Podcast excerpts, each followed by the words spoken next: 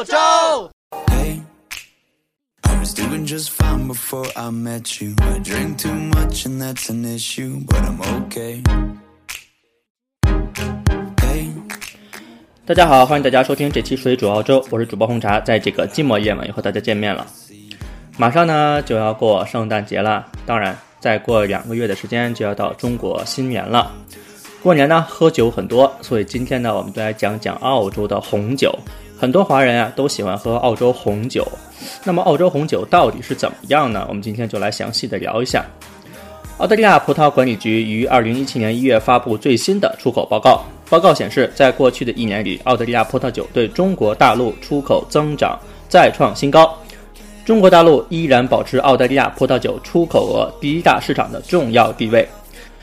越来越多的中国人喜欢喝澳大利亚的葡萄酒，为什么呢？因为近些年来，澳洲葡萄酒在中国尤其受欢迎。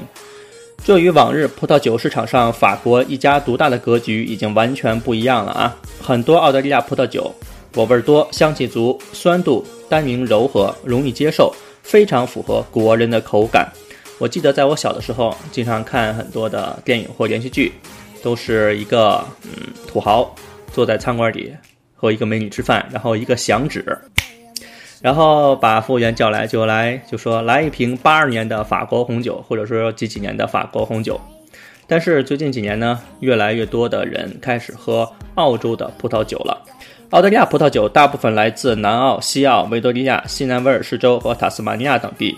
这些地方呢，夏天炎热，雨水集中在春天、冬天，受海洋影响，昼夜温差大，这样就能结出非常好品质的葡萄。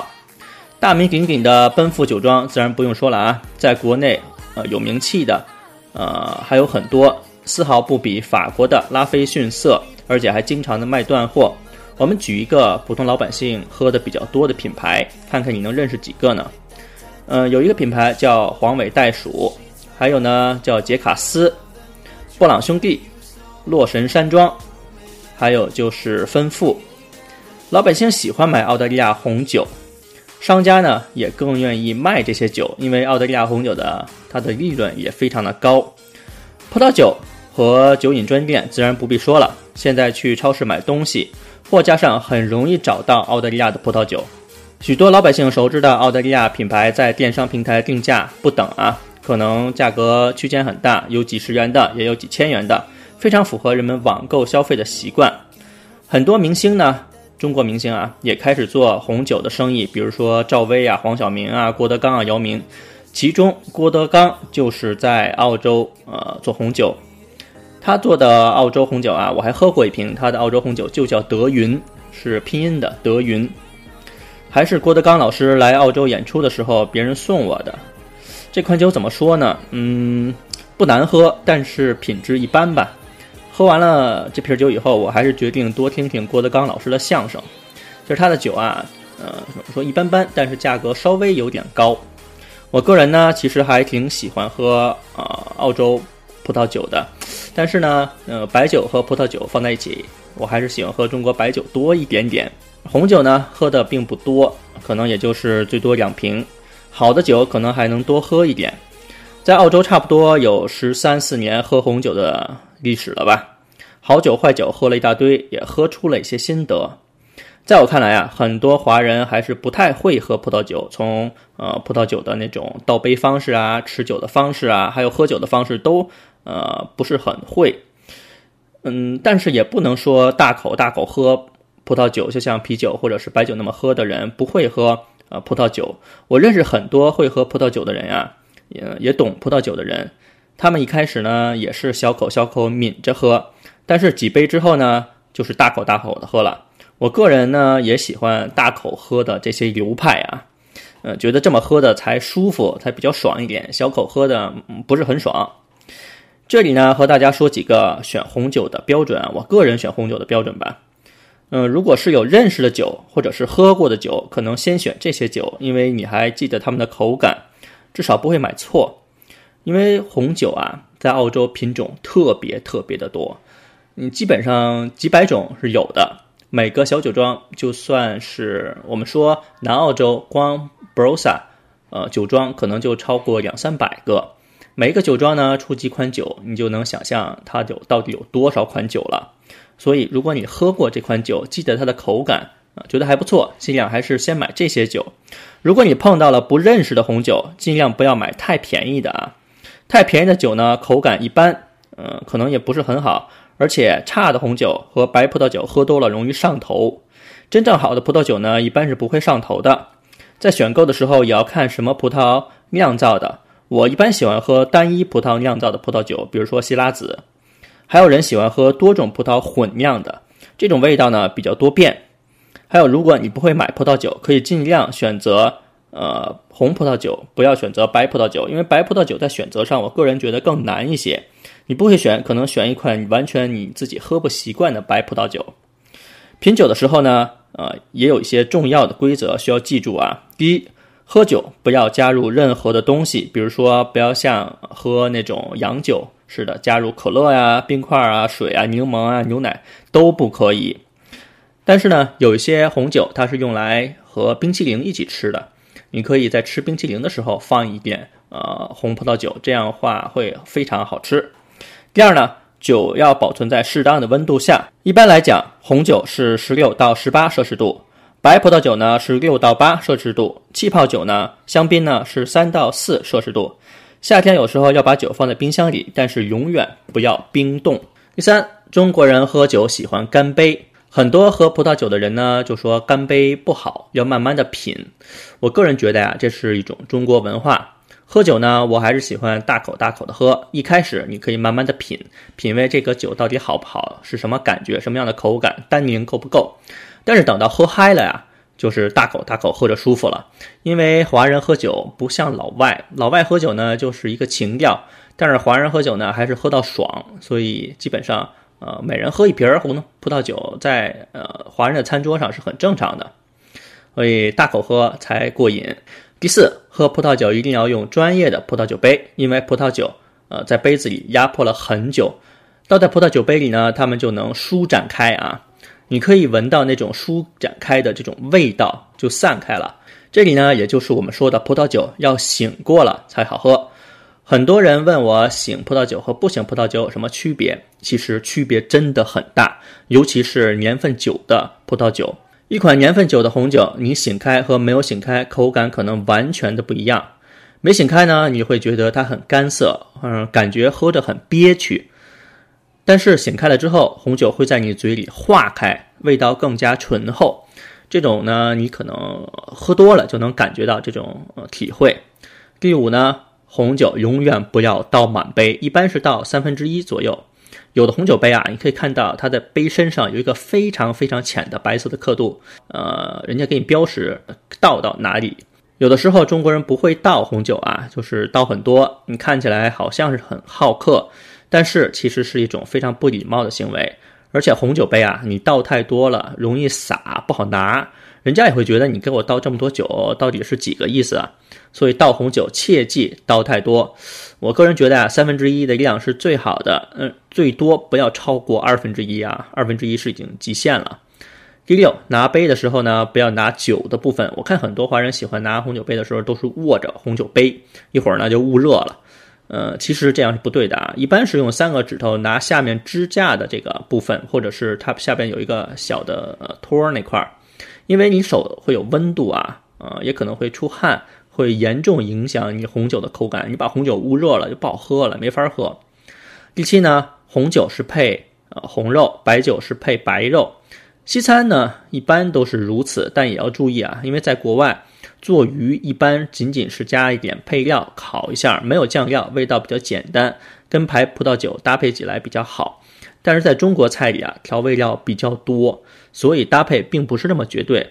我个人觉得，在中餐馆里，你要喝葡萄酒，尽量还是喝红葡萄酒，这样味道会比较重一点。喝白葡萄酒，就感觉味道很淡，喝的嗯不是很有感觉。但是注意啊，不要选味道太浓、单宁太重的酒。这种比较烈性的味道的酒呢，一定要在你吃过菜之后再喝，不然的话喝起来会很不舒服。最后，我们再来说说澳洲红酒和法国红酒的区别啊。呃，之前我跟大家说过了，在我小的时候呢，八二年的拉菲几乎成了中国人认知红酒的这个代名词。但是作为旧时代的代表啊，法国红酒有着它悠久的酿造历史，也有着成熟的工艺，但是呢，传统上有很多不足的地方。近些年呢，新世界的红酒异军突起啊，以澳洲红酒为代表的新世界红酒成了红酒世界的一匹黑马，迅速占领全球市场，不仅是中国啊，全球市场。首先，澳洲红酒和法国红酒最主要的区别就是酿造工艺的区别。法国作为旧世界的代表，现在仍然选用传统的酿造工艺，而澳洲红酒呢，采用现代的技术，工业化的生产。如果说法国红酒属于农业的范畴，那么澳大利亚的红酒就属于工业。法国严格遵循传统的酿酒方式，使酒质和气候密切相关。遇到不好的年份啊，酒的品质会受到很大的影响。之前大家也说过啊，八二年的拉菲为什么说八二年的呢？因为八二年它的葡萄产量呃质量特别的好，其他的年份呢可能就不用那么好。所以大家会了解到，法国的红酒跟年份非常非常的呃有关系，而澳大利亚呢，目前来说，呃比较多的都是一些大型的酒厂，选用先进的酿造工艺和现代化的酿酒设备，再加上澳洲的稳定的气候，每年出产的葡萄酒的品质呢也相对来说比较稳定，所以在购买时不必像挑法国红酒那样过多的参考年份的问题。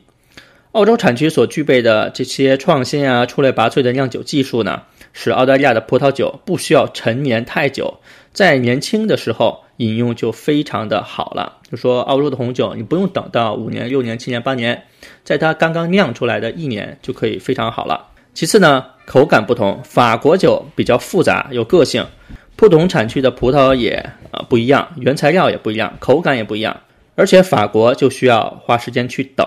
我们就是常说的醒酒，不同酿造年份、储存时间，甚至不同的醒酒时间，都会造成口感的不同。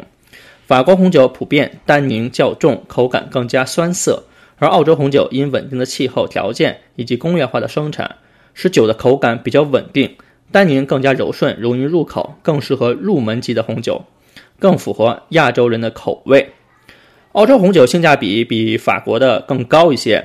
若论世界顶级红酒，那肯定是法国啊，但是论性价比的，呃比较高的红酒，那么绝对是澳洲红酒。红酒啊，分成高中低档，高档红酒呢，从来都不是我们老百姓餐桌上的酒品啊。目前大量低档的法国红酒充斥中国市场，超市里一两百元的红酒也标榜着波尔多地区产的，嗯，殊不知波尔多地区也存在着大量的劣质红酒。而正是这些劣质的红酒啊，被国人，嗯，怎么说呢？奉成珍品吧。国人其实对红酒的知识，呃，大部分还是比较匮乏的。而澳洲的红酒呢，在出生开始就是以性价比为竞争筹码，得益于澳洲红酒工业化的生产模式，使得澳洲红酒的成本相比法国要低得多，而且在品质上更有保障。可以说，千元以下的红酒中。同等价位的澳洲红酒品质绝对会高于法国红酒几个档次。澳洲也有世界仅存的百年老葡萄藤啊。法国的红酒酿造历史多达两千多年，而澳洲只有两百多年。可是，澳洲却保留世界上仅存的百年以上的老葡萄藤。这是因为呢，十六世纪七十年代，葡萄树根，嗯，它有那种蚜虫病，呃，席卷整个欧洲，使欧洲的葡萄树遭受毁灭性的打击啊。老葡萄藤呢无一幸免，而澳大利亚并没有经历欧洲的这些病虫害，所以老葡萄藤得以保存。澳大利亚的南澳地区、巴罗萨地区有很多这种呃百年的葡萄藤，现存最古老的赤霞珠葡萄藤也在巴罗萨地区。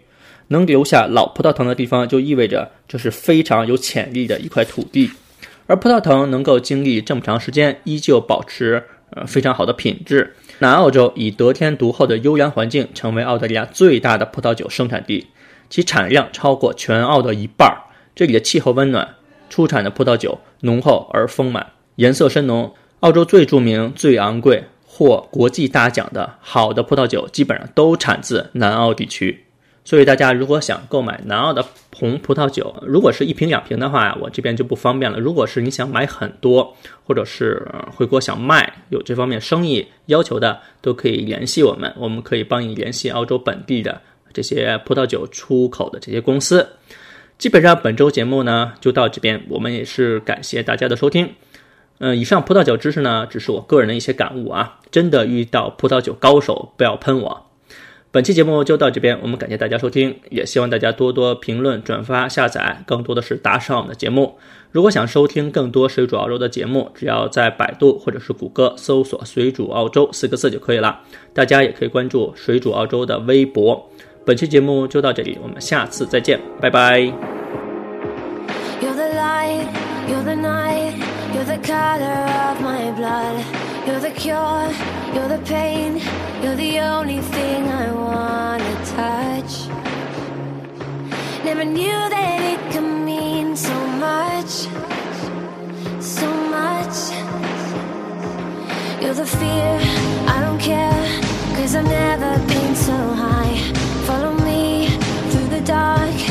take you past the satellites. You can see the world you brought to life, to life. So love me like you do, la la, love me like you do, love me like you do, la la, love me like you do, touch me like you do,